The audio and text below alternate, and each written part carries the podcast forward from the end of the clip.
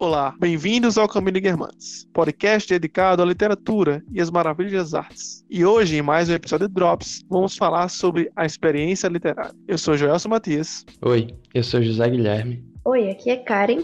E esse é o Caminho de Guermantes. Antes de começar este rápido podcast, gostaríamos de indicar que vocês sigam nossa página lá no Instagram, o underline Caminho de Guermantes. Lá você vai encontrar dicas, indicações e muitas outras coisas que se relacionam com as maravilhosas artes. O assunto da experiência literária é bastante vasto e complexo. Vamos aqui citar rapidamente alguns que mais nos interessam e que mais nos chamam a atenção.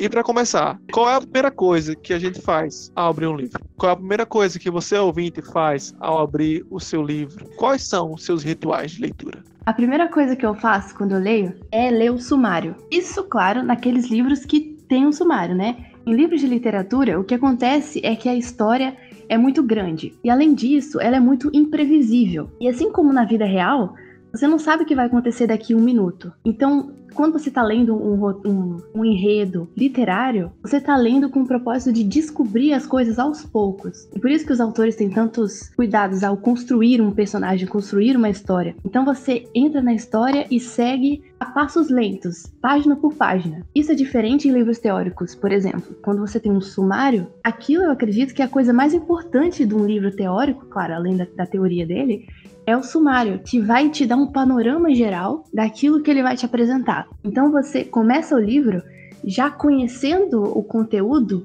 de cima, como se você estivesse observando de cima. Isso eu acredito te dá um domínio daquela, daquele conteúdo, de modo que você embarca na história já sabendo daquilo que ele vai tratar. Isso te ajuda também a é, rememorar os conteúdos que você já tem na sua cabeça sobre aquele assunto, é, o seu conhecimento prévio sobre aquilo. E tudo isso é motivado, eu acredito, pela primeira leitura do sumário. Isso da leitura do sumário eu também acho muito interessante, porque é exatamente isso que Karen falou. Quando você pega um sumário, pelo menos eu vejo assim, é como se você tivesse várias pastas. E quando você se direciona a o determinado capítulo, você abriu aquela pasta e agora vai descobrir tudo, todo o conteúdo dele. Mas antes você tem um, uma visão geral do arquivo maior, que é o livro. Mas isso, claro, depende da leitura que você está fazendo. Mas uma coisa que eu acho interessante interessante é que até em livros de literatura eu sou o tipo de pessoa que eu nunca fui muito de me importar com o spoiler. Porque, por exemplo, se eu leio um livro que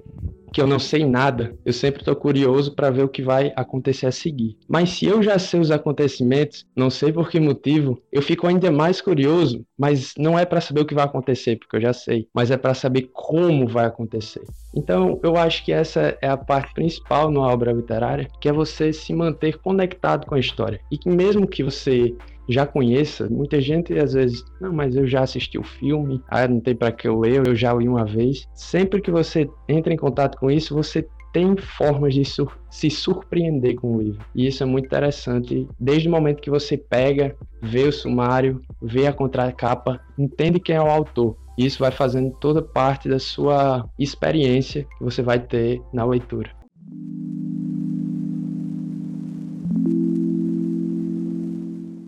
Ainda nessa questão sobre a leitura do sumário e entendimento de quem é o autor antes da leitura, podemos recomendar aqui um leve estudo próprio do livro antes de iniciar sua leitura. Poderíamos, eh, por exemplo, entender com o seu próprio arcabouço, eh, com o seu próprio conhecimento que você tem acumulado até então, sobre do que aquela obra se trata.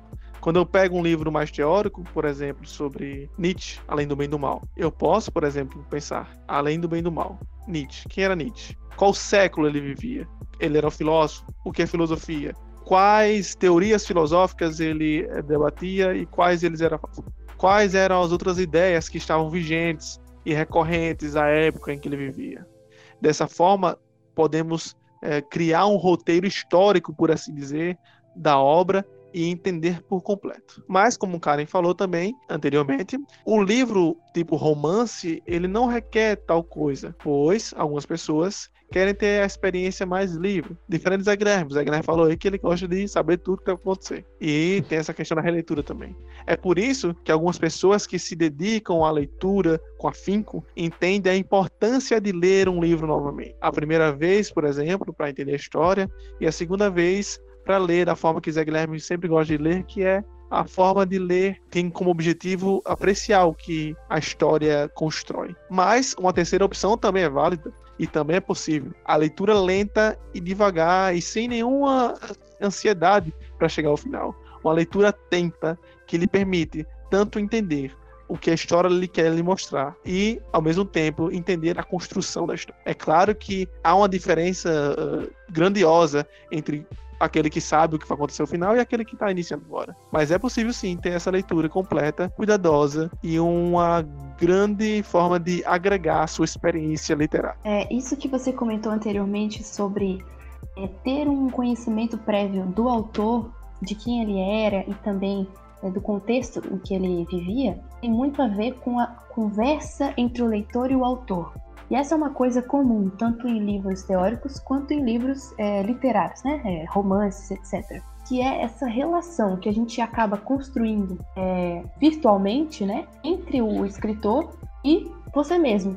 As suas experiências, a sua personalidade, é, as suas memórias, o seu conhecimento técnico, enfim. Isso se relaciona muito com o prefácio, eu acredito. Porque o prefácio é uma coisa comum nos livros. E muita gente não gosta do prefácio por exatamente ser uma visão de um terceiro é, desse livro. Então, assim como aquele outro leu o livro previamente e emitiu uma opinião sobre, sobre ele, você é convidado a fazer o mesmo. E o prefácio pode incomodar algumas pessoas por dar uma opinião que talvez você não, não, não queria saber porque pode modificar a sua forma de ler o livro. Mas, de qualquer forma, é um, um bom modo de você ser introduzido a essa conversa com o autor e te convidar também a emitir é, a sua opinião e relacionar com as suas próprias vivências. Eu, particularmente, e... odeio prefácios. Só que, já mais uma dica aqui aleatória que apareceu, é que a gente pode encarar os prefácios como textos de apoio. Porque é comum é, a coleção da clássicos da Penguin, que aqui no Brasil é feita pela Companhia das Letras, mas também tem aquela versão pequenininha, sempre tem muitos textos de apoio. A, a própria Companhia das Letras também sempre tem traz textos de apoios. Só que alguns textos de apoios vão no final e alguns outros textos de apoios que dariam, né, como textos de apoios, viram prefácios, né, que os tradutores fazem, que o editor faz e colocam no início. E pode enviesar sim a nossa visão da leitura. Então, uma saída para isso é você ler depois. Você lê o livro e depois que você tem a sua própria ideia, você lê o prefácio, lê o pós-fácil, lê os textos de apoio, e aí você compõe uh, o pensamento geral sobre essa obra. Em geral, eu não gosto muito de tomar as coisas dos terceiros, eu gosto de ir direto à fonte e pegar uma interpretação. E depois eu vejo o que os outros acham. Isso é mais interessante para mim. Mas também é, é interessante notar que tudo isso vai ajudar justamente a, para que nós tenhamos é, uma visão correta do texto. Porque, por exemplo, quando nós fazemos essa pesquisa prévia, entendemos quem é o autor, é, isso com certeza vai influenciar na maneira que a gente enxerga a obra. Essa visão de terceiros é algo muito mais complementar, mas você entender quem é o autor é essencial, porque senão nós podemos tomar, por exemplo, é, ideias é, que jamais seriam emitidas por determinada pessoa é, sendo defendidas por ela, porque, segundo a nossa visão, que está equivocada, é, a interpretação correta é essa ou aquela. E para nós mantermos essa honestidade intelectual e nós não cairmos em muitos anacronismos, nós devemos ter essa visão geral do texto. Isso é muito importante em, em qualquer tipo de obra, em qualquer, qualquer forma. É essencial que nós tenhamos essa visão geral de uma obra.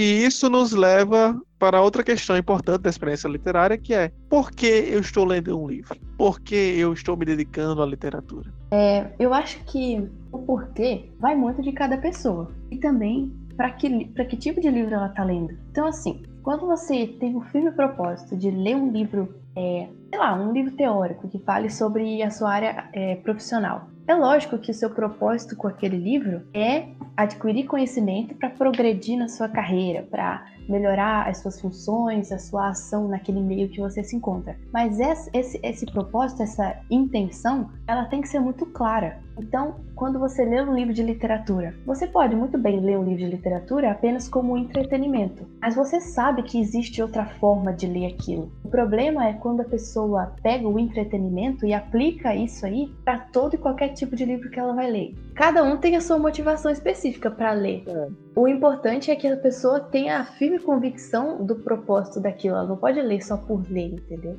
Mas é possível que as pessoas tenham essas, esses propósitos um tanto superficiais entende? Porque é aquilo que eu estava falando antes da gente começar a gravar, que é o seguinte: vivemos em uma era da informação, onde as coisas são muito mais rápidas é, e que muda muito rápido também. Quando a gente era criança, não tinha tanta informação como agora. E nos próximos 10 anos, 15, 20 anos, vai mudar muito mais, com certeza. Então, as novas gerações vão crescendo também no ambiente onde a informação é muito mais rápida e muito mais instantânea talvez alguém que se inicie no mundo da leitura e da literatura possa, sem querer, inconscientemente, transferir essa mentalidade uh, instantânea da tecnologia para os livros. E daí ela começa a pensar: ah, eu quero ler muitos livros. Mas que as motivações, assim, sejam bem altas mesmo, as motivações sejam bem dignas, por assim dizer. Assim, eu quero ler os clássicos, eu quero aprender mais sobre tal coisa. Só que essa mentalidade superficial, principalmente assim, mais pós-moderna, por assim dizer, ela vai estar tá infectando a nossa leitura. Isso pode acontecer. Eu vou lá e vou querer o quê? Vou ler 10 livros por cada dois meses. É aquelas coisas de tipo no que você encontra no YouTube. Leitura dinâmica, é, leia um livro por semana. Tem livro que você consegue ler por semana. Mas eu tenho certeza que ler esse livro que você consegue ler por semana em um mês é outra experiência. Aí sim é realmente uma experiência literária. Não é ler para contar páginas. Não é ler para colocar lá na bio do Instagram. Já li mais de mil livros. Não sei se vocês já viram, mas tem muitas pessoas que estão no meio literário, de tradução e tal, que botam isso. Ah, mais de 10 mil, mais de mil livros lidos, tal, não sei o quê. E isso vai é, condicionando nosso pensamento. E quanto mais a gente vai procurando é, conteúdo sobre isso, mais incentivados a ler mais e mais vamos sendo. O próprio Caminho de Guermantes, nosso projeto, pode às vezes exagerar um pouco. Por exemplo, nosso, nosso primeiro podcast, a gente indicou 12 livros. Se uma pessoa levar a sério o que a gente tá falando, ela vai ficar perreada, porque ela vai ler 12 livros que a gente indicou, mais os que ela tem que ler, mais da área dela, sabe? E essa bombardeamento de informação vai condicionando fatalmente o nosso pensamento e nossa forma de ler. Então tem que ter um distanciamento aí. Tem que ter essa consciência bem delimitada e bem segura. Eu acho que um, uma boa. A melhor comparação que a gente podia fazer é, com certeza, alguém que já teve que assistir alguma aula online, por vídeo, alguma coisa assim, é, de vídeo gravado, com certeza é, tem aquela, aquela experiência de acelerar o vídeo, botar no 1.5. Tem, tem aulas que eu só consigo assistir assim, acelerado. E a gente, nossa sociedade é esse reflexo. Só que a gente tomou essas proporções é, fora do normal, porque isso é para tudo. Nós não conseguimos mais simplesmente sentar e passar um tempo apreciando um livro ou aquela experiência. Nós vivemos num imediatismo que a gente precisa terminar. A gente começa o livro querendo que ele termine, para eu virar mais um número na nossa estante ou, ou, algo assim. Isso é muito prejudicial em tudo que a gente faz. Não, a gente está dando um exemplo aqui primordial do livro, né, que eu acho que é algo que se sobressai, mas isso em todos os aspectos da nossa vida. Ninguém vai no cinema e pede pro cara lá que está saltando o filme colocar no 1.25 porque quer chegar em casa mais cedo. Não, nós essa visão de mundo acelerado,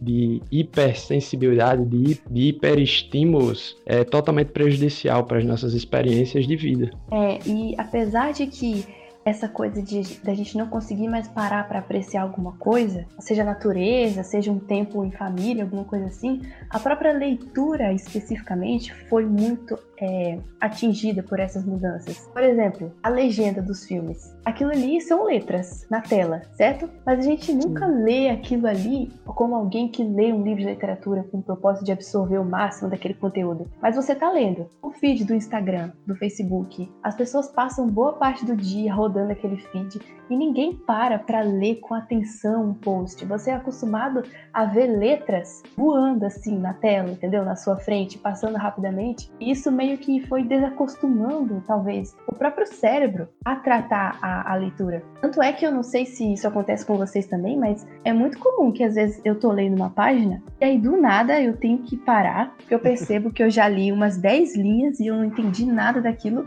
Sim. Então eu tenho que voltar desde o começo da página e ler de novo. Você tem que reacostumar o seu cérebro a colocar a atenção necessária naquilo ali que você está fazendo. Mas sabe o que é mais incrível nisso tudo? É que o antídoto para esse caos, dessa hipersensibilidade, desse, dessa instantaneidade, é a própria leitura. Se conseguimos visualizar a leitura como esse momento do dia, onde a gente vai parar para ler e saborear aquelas páginas, aí sim você vai encontrar uma saída para tudo isso. É comum que falemos coisas do tipo: não tenho tempo para ler, não tenho tempo para isso, meu dia é corrido. Só que o seu dia é corrido não porque as coisas estão mais rápidas, mas porque com o passar do tempo as nossas informações são mais instantâneas e mais rápidas. WhatsApp, mandando mensagem, e-mail, trabalho misturado. Na questão que a gente está hoje em dia de pandemia, onde muitas pessoas ainda trabalham em casa, vai ter essa questão de trabalho tá em casa, então vai ser bagunçada, minha rotina meio desorganizada. Agora, se você se desligar no mundo, olhar para essa janela para fora que vai ser o livro e ir devagar, aproveitar aquela leitura, aí sim você encontra a saída. Acho que para tanto vale a pena também revisitar o nosso podcast sobre autos de leitura e o texto também, que está lá no, no Médio, como eu já disse antes, que vai falar sobre exatamente isso, como a leitura pode entrar em nossa rotina com a parte principal. E para aqueles que já estão cansados da tecnologia, também podem se utilizar disso para parar um pouco, desacelerar essa vida de informações instantâneas e bombardeamentos né, dessas mesmas informações e aproveitar um pouco algumas páginas de um grande autor da literatura universal. Se você acha que não tem tempo, baixa um aplicativo para dizer quantas horas por dia você mexe no você tá celular. Tá... Você passa em cada aplicativo. O negócio é que é picotado, né? Ninguém passa duas horas direto no Instagram. Mas são várias, vários períodos de 10 minutos que dão duas horas. E a gente perde essa noção. A gente acha que, ah, não vou parar para ler meia hora, uma hora, sei lá, porque porque eu não tenho tempo. Só que se a gente somar todos esses espaços que a gente gasta ao, ao longo do dia, a gente vê que perde muito. Eu acho que de tudo que a gente falou aqui, o ponto principal é tratar a leitura como uma experiência literária que carrega em si várias pequenas coisas, pequenos hábitos que enriquecem a sua experiência e relacionam com o principal propósito dela. E não é uma coisa superficial, aquilo ali é um conhecimento que está imaterializado, mas é algo que foi construído ao longo de muito tempo e que, por algum motivo, está ali disponível para você. Então, tudo isso que a gente falou sobre se conectar com o livro, de dialogar com o autor, dialogar com as ideias, tomar posse dele, seja com o carimbo, ou seja com a sua própria honestidade de saber que ali você está absorvendo alguma coisa que você talvez tenha a responsabilidade de interiorizar da melhor maneira possível e de um dia compartilhar aquele conhecimento com alguém. De qualquer modo, a experiência literária vai totalmente é, na contramão daquilo que a gente é obrigado a conviver todos os dias, que é esse imediatismo, que é essa vontade de terminar tudo muito rápido, de não conseguir parar para apreciar alguma coisa na sua totalidade. Então essas dicas, ou que sejam um despertar, né, para quem está ouvindo, que se alguma coisa disso aqui for útil para você, mas que venha como um, um despertamento, né, um aviso de que a leitura pode se tornar como muitas coisas na nossa vida, mais uma coisa automática. Isso com certeza vai tirar muito do valor que ela realmente possui.